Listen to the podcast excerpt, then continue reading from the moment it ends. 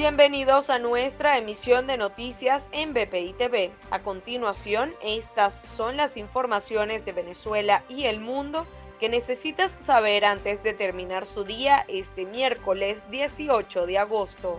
El portavoz de Guterres informó que agradeció la firma del memorando de entendimiento y exhortó a las partes a comprometerse con un diálogo inclusivo y significativo con pleno respeto por los derechos humanos.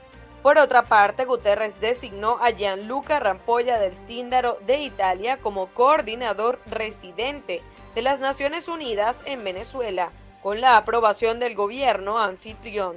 También se desempeñará como coordinador humanitario y asumirá su cargo a partir del próximo 23 de agosto.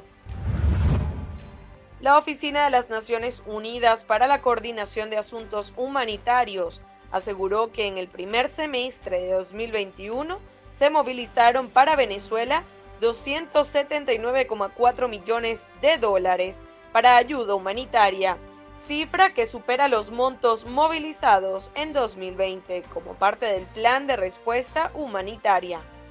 A su vez, Señalaron que en Venezuela también se incrementó el número de las ONGs involucradas en la respuesta y ayuda humanitaria, con 131 organizaciones nacionales e internacionales. Estudiantes de la Universidad Central de Venezuela se pronunciaron este miércoles para exigirle al Estado un plan de acción que cumpla con las medidas de bioseguridad para el retorno a clases el próximo mes de septiembre. El consejero universitario de la UCB, Jesús Mendoza, recordó los principales problemas a los que se enfrenta la comunidad estudiantil y el profesorado al volver a las aulas de clases en las actuales condiciones. Para el desarrollo de estas y otras informaciones, los invitamos a sintonizar nuestra señal en vivo y contenido on demand en bpitv.com o a través de Roku, Apple TV, Amazon Fire y nuestro canal de YouTube.